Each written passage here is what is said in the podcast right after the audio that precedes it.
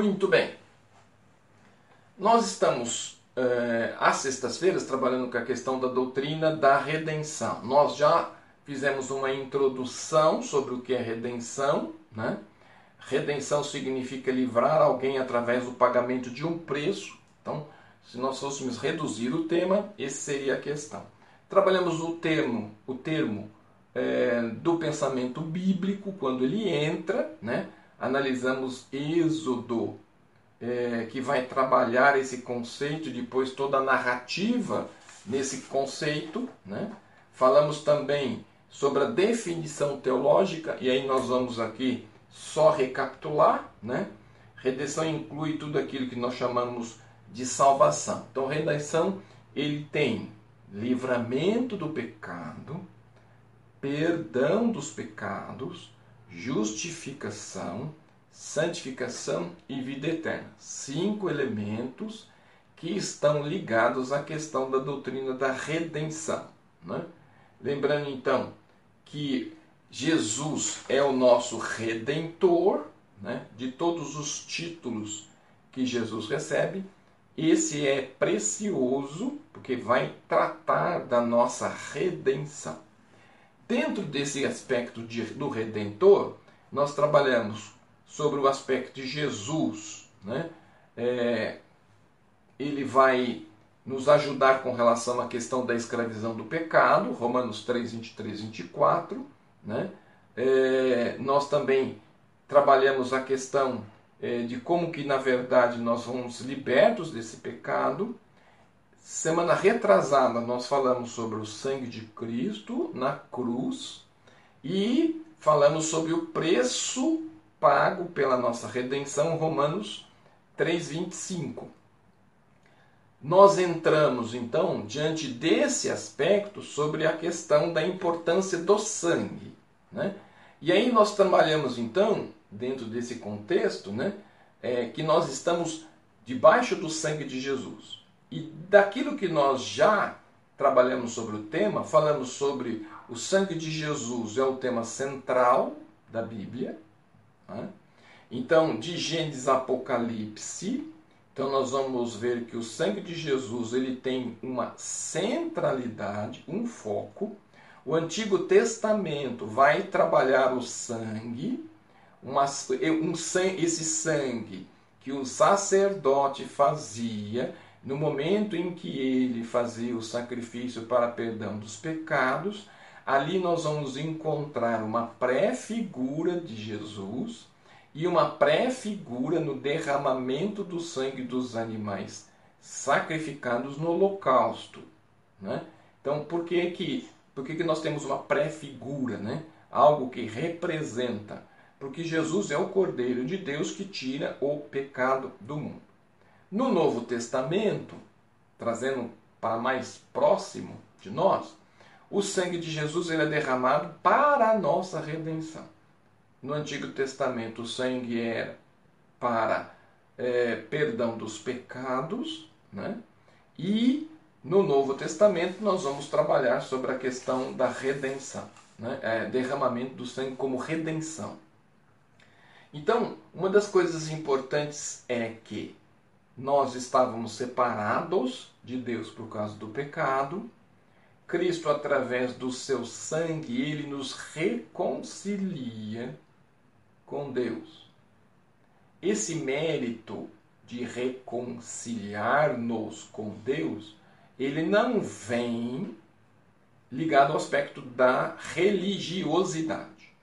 Então, uma das coisas importantes não é a minha religiosidade, por mais que é, religião é religar, né, ou religare no latim, né, o importante aqui é o seguinte: a minha, é, a minha ligação, a minha religação com Deus, ela não está ligada a mérito humano, né, boas obras, atitude, bondade, todos aqueles elementos que nós achamos que pode é, amenizar o coração de Deus. Então, nessa via ou nessa estrada não existe reconciliação. Então, não se tem reconciliação com méritos. Por outro lado, a religiosidade não faz isso do mesmo jeito. O ser religioso, o ter uma vestimenta de santo, uma linguagem religiosa, uma postura religiosa também não vai resolver o meu problema. Aí a pergunta seria assim: como é que então eu posso ser ligado novamente, porque eu estou separado de Deus por causa da questão do pecado? Então, como é que eu vou me aproximar de Deus se o meu pecado me afasta dele? Então, Deus toma iniciativa, ele vem em direção ao homem, ele faz com que, na verdade, tudo aquilo que o homem precisa para a sua reconciliação, ele provê.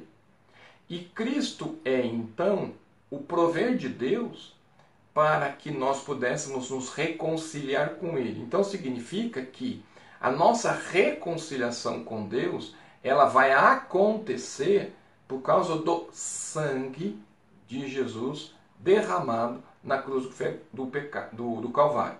Então significa o quê? Havia necessidade de Cristo morrer? Sim. Ele veio com esse objetivo? Sim. Mas para remissão, para pagamento, só seria possível com derramamento de sangue. E aí então nós vamos entender nesse processo que o sangue ele é ele tem um fundamento para a nossa salvação. O sangue de Jesus é o fundamento da nossa salvação. Essa salvação depende do sangue de Jesus. Se não estiver debaixo do sangue de Jesus, não há esperança para o homem. Então, uma das coisas importantes, eu preciso estar debaixo do sangue. Não é acima do sangue, não é do lado do sangue. Embaixo, embaixo de. Se você não estiver, então você não tem essa experiência com o Senhor Jesus. Sem derramamento de sangue não há remissão de pecados. Suas obras não são suficientes para lavar, levar você para o céu. Sua igreja não tem esse poder para fazer isso. Fora disso, o sangue do Cordeiro é que faz com que verdadeiramente eu seja salvo. Fora do sangue não tem salvação. Então essa é uma questão importante, por isso nós estamos então é, dentro da questão da redenção, nos detendo a essa explicação de maneira mais detalhada para que você possa ter esse entendimento. Três aspectos, então, é importante nós entendermos sobre o sangue de Jesus: o valor do sangue, a virtude do sangue e a voz do sangue. Vamos repetir. Para que nós possamos entender sobre o sangue de Jesus, na remissão do meu pecado, há três elementos que nós precisamos ter em mente. E depois eu vou, eu vou disponibilizar esse vídeo, eu estou tratando todos eles, tá bom? Você vai receber e é importante então você parar e refletir depois lá no seu estudo individual. O sangue de Jesus tem três aspectos: o valor do sangue, a virtude do sangue e a voz do sangue. Nós trabalhamos em 1 Pedro, versículos 1, 18 e 19. Vamos dar uma olhadinha lá no texto, só para a gente relembrar, né? É importante relembrar para, como já passamos uma semana, muitas vezes a nossa mente, ela tem o conhecimento, mas não lembra. 1 Pedro, primeira carta de Pedro, capítulo 1, versículos 18 e 19. Primeira carta de Pedro, versículos 18 e 19. Vós, servos, sujeitai-vos com o temor ao Senhor, não somente aos bons e humanos, mas também aos maus. Ah, perdão, deixa eu, deixa eu voltar aqui. É isso mesmo. Porque é agradável que alguém, por causa da consciência para com Deus, sofra grava padecendo injustamente. Ah, perdão, isso aqui é o 2. Não é esse. Esse é o versículo 2. 16 e 17. E se invocais por Pai aquele que, sem acepção de pessoas, julga segundo as obras de cada um, ainda em temor durante o tempo da vossa peregrinação, sabendo que não foi coisa corruptível como prata ou ouro que fosse resgatados da vossa vã maneira de viver, que por tradição recebestes os vossos pais. Dentro dessa questão, primeiro elemento que nós vamos estudar da, do item que nós aprontamos é a questão do valor. 1 Pedro 18, 19 vai dizer sobre o valor. O que quer dizer? Nós não fomos comprados com prata ou ouro, que são os metais mais preciosos que nós temos. Nós somos comprados com algo melhor, com algo mais valioso, que nada mais é do que o sangue de Jesus. Então, é, Deus não usou tesouros humanos para que nós pudéssemos ser salvos, mas Ele usou do sangue do próprio Filho a fim de que todos nós pudéssemos ser lavados nesse sangue para que nós nos tornássemos nova criatura em Cristo. A igreja de Deus, a qual ele comprou com este sangue, faz verdadeiramente toda a diferença. Não a igreja templo material, mas sim nós. Seu valor individual. Então nós vamos observar e ver, e aí tem algumas narrativas interessantes. Em Gênesis 3, 21, e fez o Senhor Deus Adão e sua mulher túnica de pele e os vestiu. Aqui nós temos a primeira indicação do sangue derramado para sacrifício a favor de um culpado. Deus ele vai construir o elemento didático para chegar a Jesus.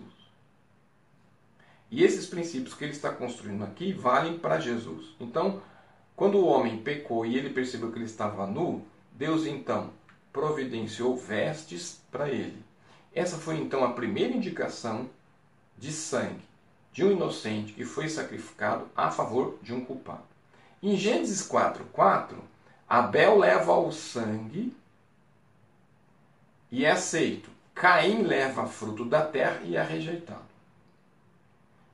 Caim dá o melhor, é, Abel dá o melhor, Caim vai utilizar daquilo que sobra. Êxodo 12, 13 vai nos mostrar que Deus pôs toda a nação de Israel sobre o sangue. E Deus disse: Quando eu, eu vir suas obras, suas lágrimas, seu sofrimento, passarei por vós, mas quando vir o sangue, então significa que não foi cordeiro, foi sangue. Né? Quando o povo saiu do Egito, quando o povo dos egípcios, os primogênitos, estavam sendo mortos, mortos, o anjo passou e viu sangue nos umbrais da porta. Eles tinham assado o cordeiro, mas o sangue nos umbrais das portas de um do cordeiro imolado fez com que, na verdade, os primogênitos dos judeus fossem salvos. Então nós não somos salvos pela vida do cordeiro, nós somos salvos pela morte do cordeiro. Nós somos salvos porque nós somos lavados no sangue deste cordeiro. Então, os bons e maus perecem igualmente se não estiverem debaixo do sangue do Cordeiro. Então, essa estrutura e concepção de bondade, ela não é um elemento necessário que vai nos dar verdadeiramente aquilo que a gente precisa. O sangue, então, nós falamos sobre a questão do valor incomparável do sangue, falamos sobre o valor indispensável do sangue, e falamos do valor infinito do sangue. Tudo isso no primeiro, 1 Pedro, capítulo 1, 18 e 19. Dentro dessa questão né, é, do valor infinito, nós vamos ter o caráter sacrificial do Salvador, é, Isaías 53, 7, ele é o Cordeiro de Deus, ele é a suprema submissão para a morte e morte de cruz que é um dos grandes aspectos da obra redentora. Então, a obra redentora, a, obra da redenção, ela se faz primeiro sobre uma sublime, uma sublime submissão de Jesus. Jesus, na eternidade, se colocou à disposição para morrer em nosso lugar antes de Deus criar o homem. Essa suprema submissão de Jesus o faz deixar a sua glória, vestir pela humana e nascer, viver sobre todos os aspectos humanos, mas o objetivo final de Cristo seria a sua morte no Calvário.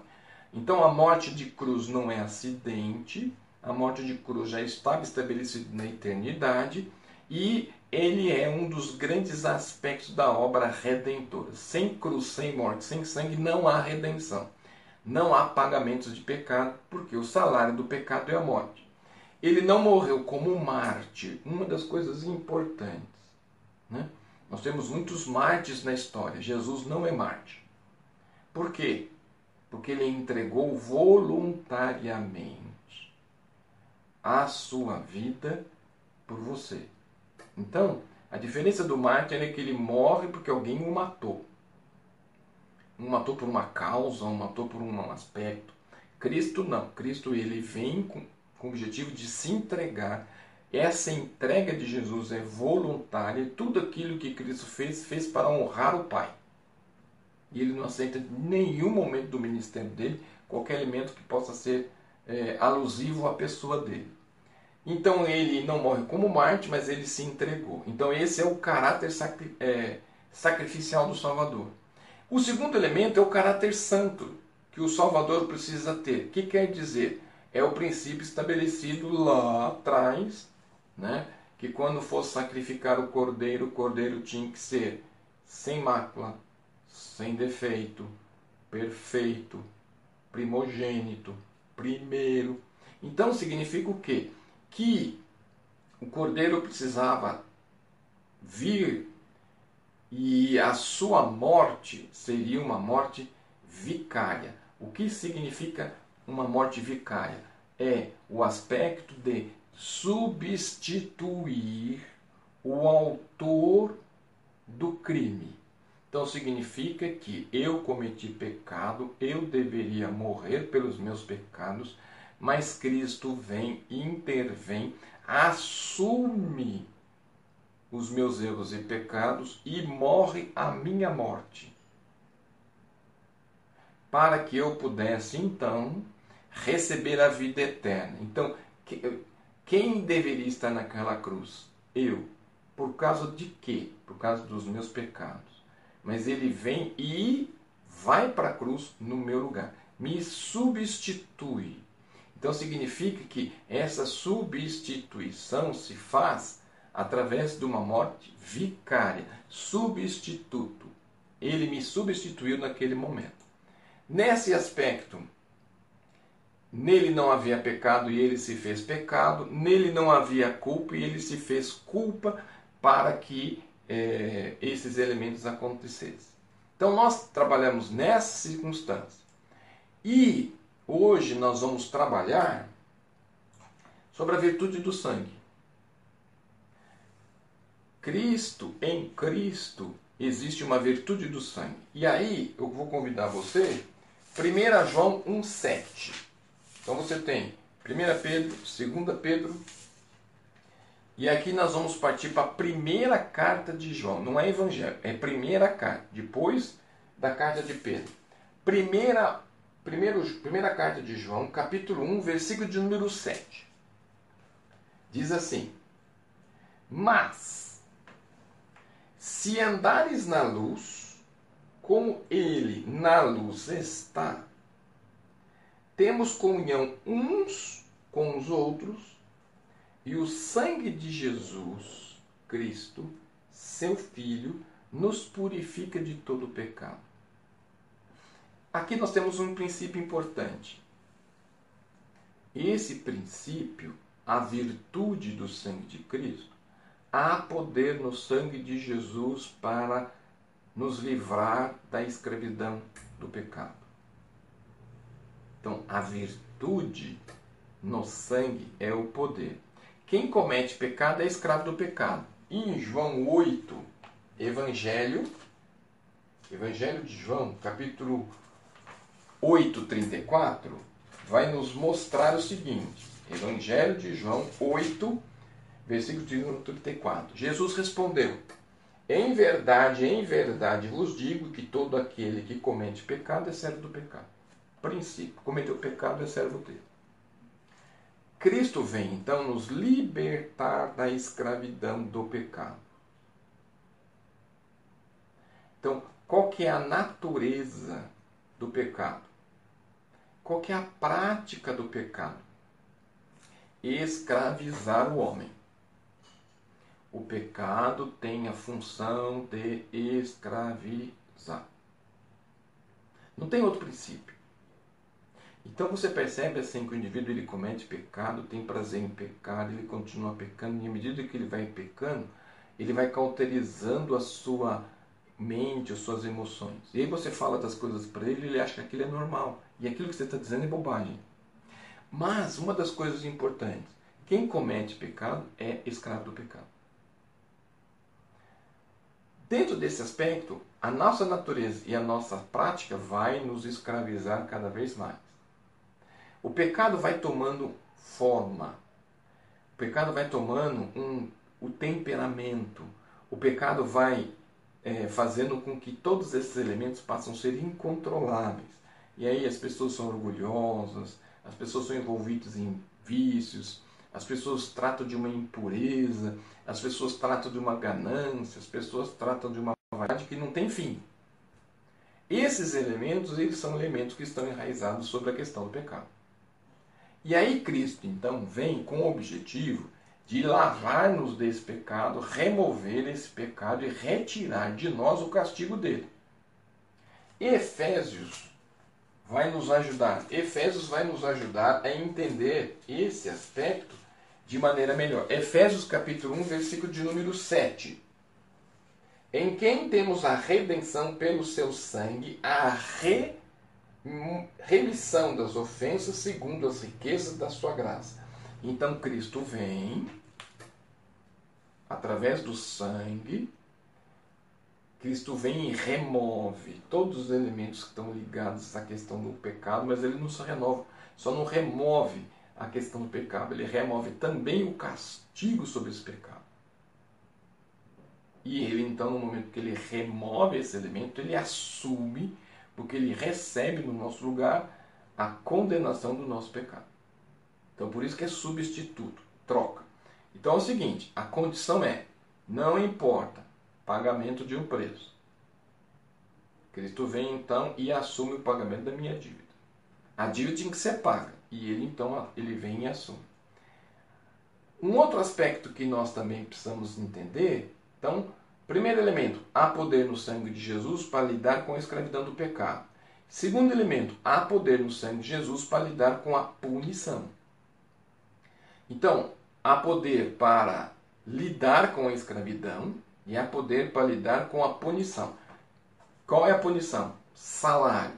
Qual o resultado? Qual o pagamento? Morte. Quem peca morre tanto quanto a alma quanto o espírito. Ezequiel 18:4 vai dizer que a alma que pecar esta morrerá. Então significa que todo aquele que vive no pecado e morre no pecado, esse está perdido eternamente. Cristo então assume o nosso lugar, ele foi para a cruz como nosso fiador, o nosso substituto e o nosso representante. Então, Cristo ele recebe para aqueles que o aceitam como Senhor e Salvador, é como se você assinasse uma procuração passando todos os seus poderes para Jesus. E Jesus, então, na cruz, ele é o seu fiador, o seu substituto e o seu representante. Por quê? Porque há uma assinatura dele ser o nosso representante. Então, ele morreu a nossa morte, ele sofreu o nosso castigo, ele pagou a nossa dívida e ele morreu por nós. Então significa que o fato dele ser fiador, substituto e representante, ele vai morrer a nossa morte, ele vai sofrer o nosso castigo, ele vai pagar a nossa, a nossa dívida e ele vai morrer. Por quê? Porque o salário do pecado é a morte. Não tem como fazer remissão de pecado se não tiver morte derramamento de sangue. Então, há poder no sangue de Cristo para nos libertar dessa punição do pecado. E aí, Romanos 5,9, nós vamos ter o quê? Tendo sido justificados pelo sangue, seremos por ele salvos da ira. Então significa que todos aqueles que foram justificados, tornados justos pelo sangue, estão debaixo da autoridade do sangue de Cristo, estes sim serão salvos da ira de Deus. Então você precisa, você não precisa temer o inferno. Você não precisa temer a condenação. Você não precisa temer o juízo. Por quê? Cristo morreu a sua morte. Ele carregou os seus pecados. Ele pagou a sua dívida. E você está quites com a lei de Deus. Você está quite com as demandas da justiça. Nenhuma condenação há para você que é salvo, lavado no sangue do Cordeiro. Seus pecados já foram jogados no mais profundo do mar. Então, é importante saber que o poder do sangue de Jesus para lidar com a escravidão do pecado, há poder no sangue de Jesus para lidar com a punição de pecados, e há poder para lidar com a poluição do pecado. O pecado, ele é sujo. E ele suja as pessoas. Mas o sangue de Jesus nos limpa. Então vamos pensar o seguinte: tem alguns produtos que você passa num, num pano, numa camisa, e muitas vezes quando você joga água, essa água ela não penetra nesse pano, ela bate e escorre. É isso que nós precisamos entender. O sangue de Jesus nos liberta da poluição do pecado. Significa que o inimigo e as circunstâncias jogam lama sobre nós essa lama ela bate na minha vida, que está impermeabilizada, limpa pelo sangue de Jesus, ela bate e escorre. Ela não penetra. Então significa que nós não estamos mais contaminados. Porque o sangue de Jesus nos purifica de todo pecado, de toda maldade, de todos esses elementos. Por quê? porque o sangue de Jesus ele tem poder para lidar com essa situação. Então, é, como é que você lida com essa questão? Se eu tenho uma, uma, um elemento impermeável em minha vida, então eu tenho que tomar cuidado. Quais são os cuidados que eu preciso ter? Cuidado com a minha mente, cuidado com as coisas que eu vejo na internet, não encher o coração de coisas que na verdade traz um poço de impureza. Você não precisa voltar a se tornar escravo do pecado e da impureza sexual. Você pode ser limpo de coração. Então significa que você precisa preservar a sua mente, preservar os seus olhos, preservar as suas atitudes, porque agora você tem a mente de Cristo, você está impermeável com o pecado. Você não tem mais que ir lá se expor, você não tem que ir lá e provocar você vai deixar esses elementos, não vai buscar esse conteúdo, não vai querer esse elemento para a sua vida, porque isso já não faz mais parte de você. Mas você precisa se proteger. Que o inimigo vai lançar sobre sua vida, vai. Mas você não precisa ir buscar esse elemento para a sua vida. Então, esses elementos sobre a questão do sangue, eles são muito importantes. A virtude do sangue de Jesus Há poder no sangue para lidar com a escravidão do pecado. Há poder no sangue de Jesus para lidar com a punição de pecados. E também há poder para lidar com a poluição do pecado. Uma outra coisa importante, e aí nós vamos buscar em Hebreus. Hebreus capítulo 12. Abra lá sua Bíblia. Hebreus capítulo 12, versículos 24 e 25. Hebreus 12, 24 e 25.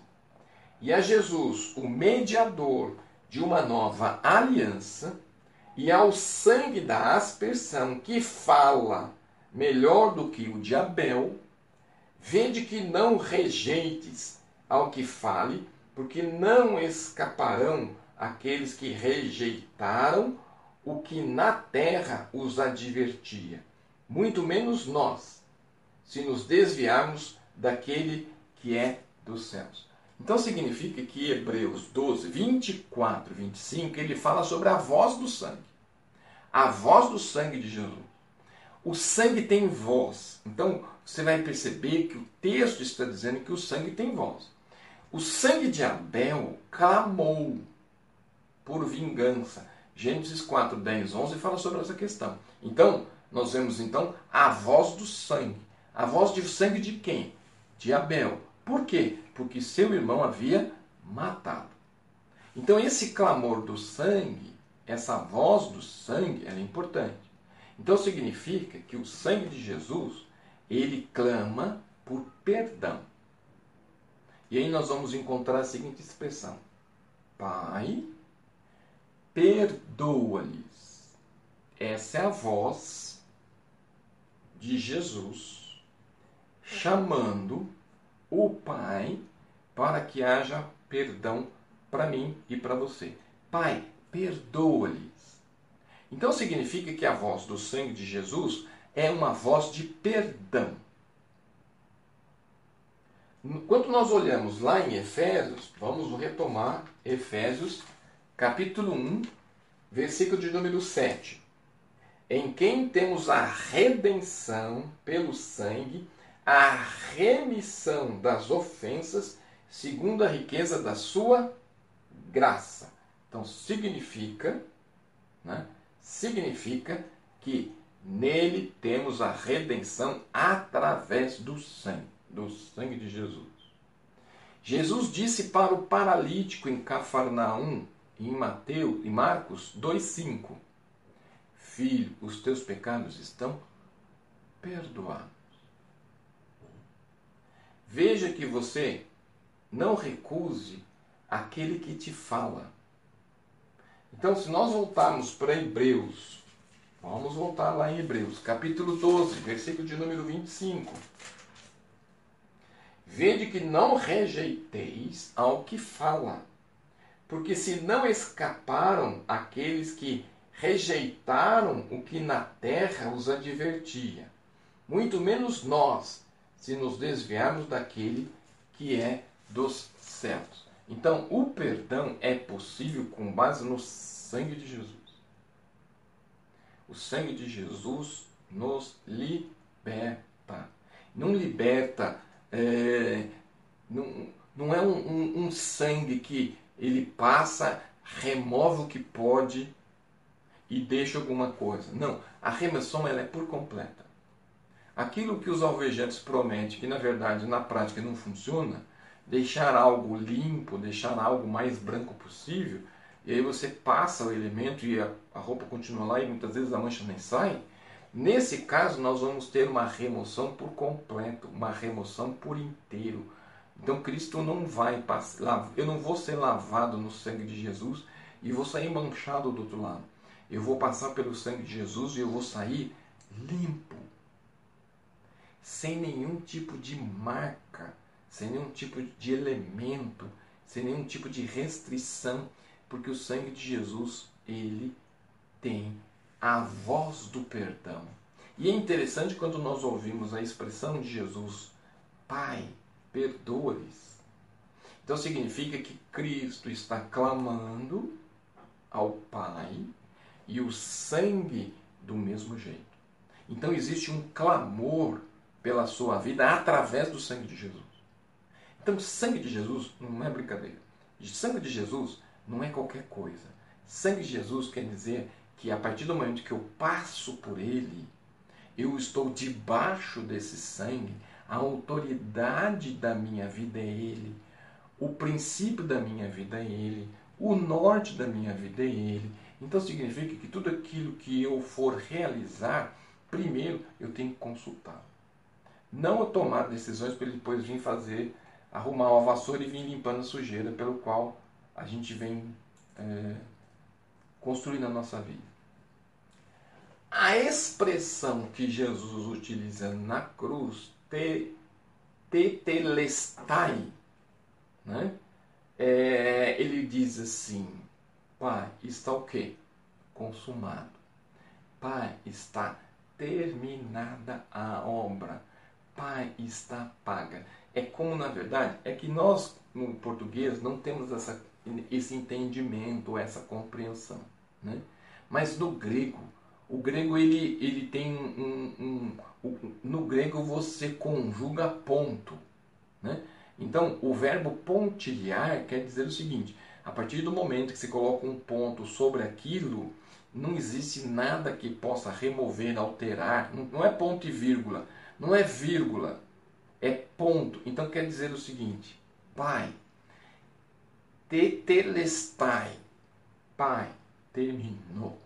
Aquilo que foi trabalhado na eternidade, aquilo que foi estabelecido na eternidade, aquilo que nós acordamos na eternidade, aquilo que nós acertamos na eternidade, em que eu me coloquei voluntariamente para vir para o resgate do homem, aquilo que na verdade era um projeto, aquilo que era um elemento, hoje é realidade. Eu concluí o projeto estabelecido na eternidade. Pai, foi concluído. Pai, foi terminado. A obra foi completa, o preço foi pago. Não tem como, ninguém, nenhum circunstância, em lugar nenhum do universo que se levante e cobre essa dívida. Então significa que foi consumado, terminou, concluiu, encerrou. Não se acrescenta mais nada. Diante dessa questão, nós podemos então perceber que a voz de perdão do sangue é grande. Nós temos também dentro dessa voz a voz de paz. E aí, quando nós olhamos para Colossenses, Colossenses capítulo 1, 20, Colossenses capítulo 1, 20, nós vamos observar o seguinte: E que havendo por ele feito a paz, pelo sangue da sua cruz, por meio dele, reconciliasse consigo mesmo todas as coisas, tanto os que estão na terra quanto os que estão nos céus. Então significa que, tendo feito paz, e essa paz entre o homem e Deus foi feito através do sangue de Cristo, em que foi derramado na cruz do Calvário nós fomos reconciliados com Deus através deste sangue. E não é que suco, é sangue. Pois não dá para ver uma vida cristã de qualquer jeito, de qualquer maneira. O sangue de Jesus, ele também tem uma voz de poder.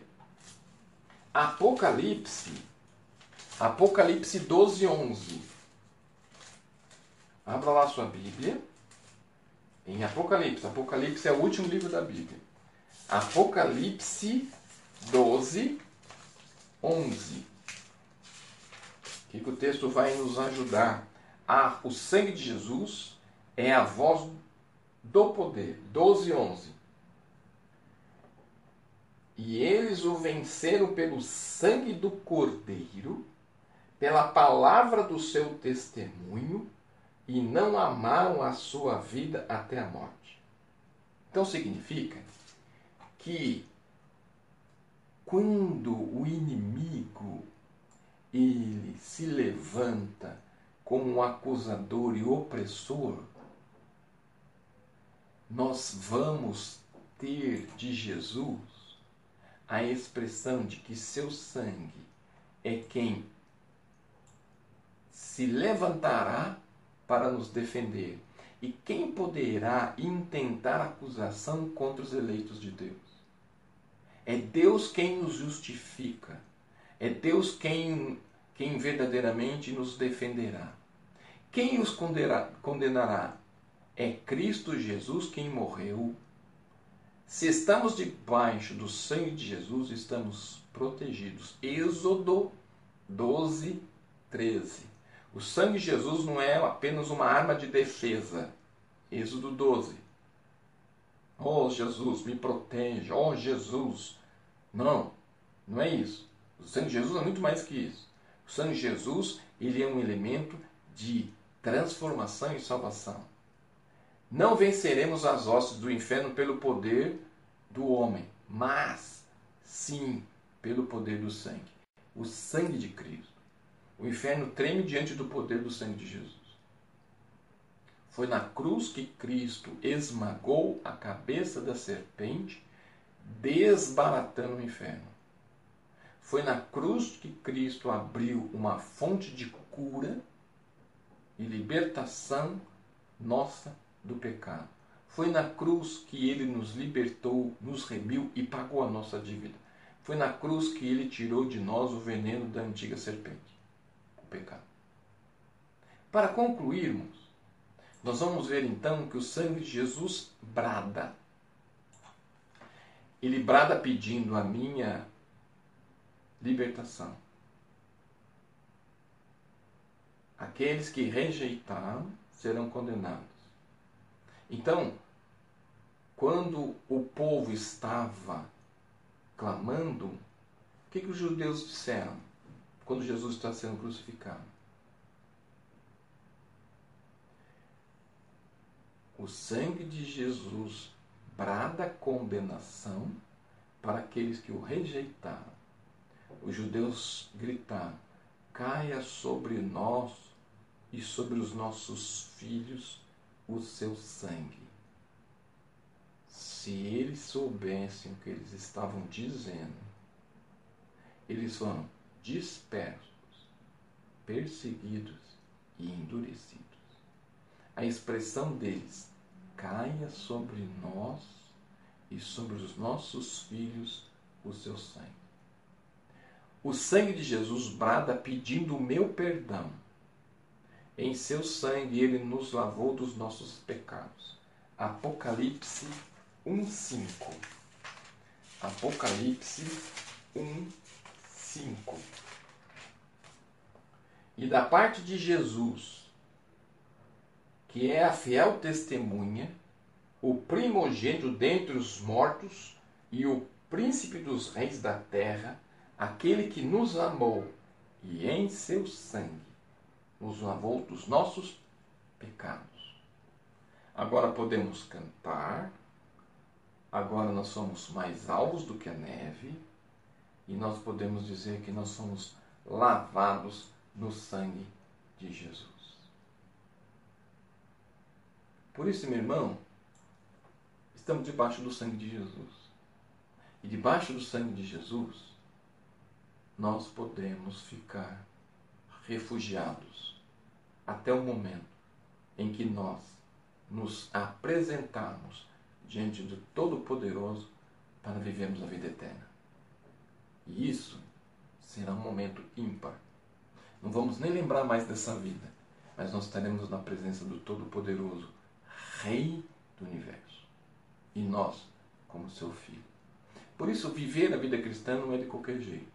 Por isso, estudarmos a doutrina da redenção é um elemento de transformação mais importante do que qualquer outro elemento. E o poder do sangue e estar debaixo do sangue tem todos esses aspectos.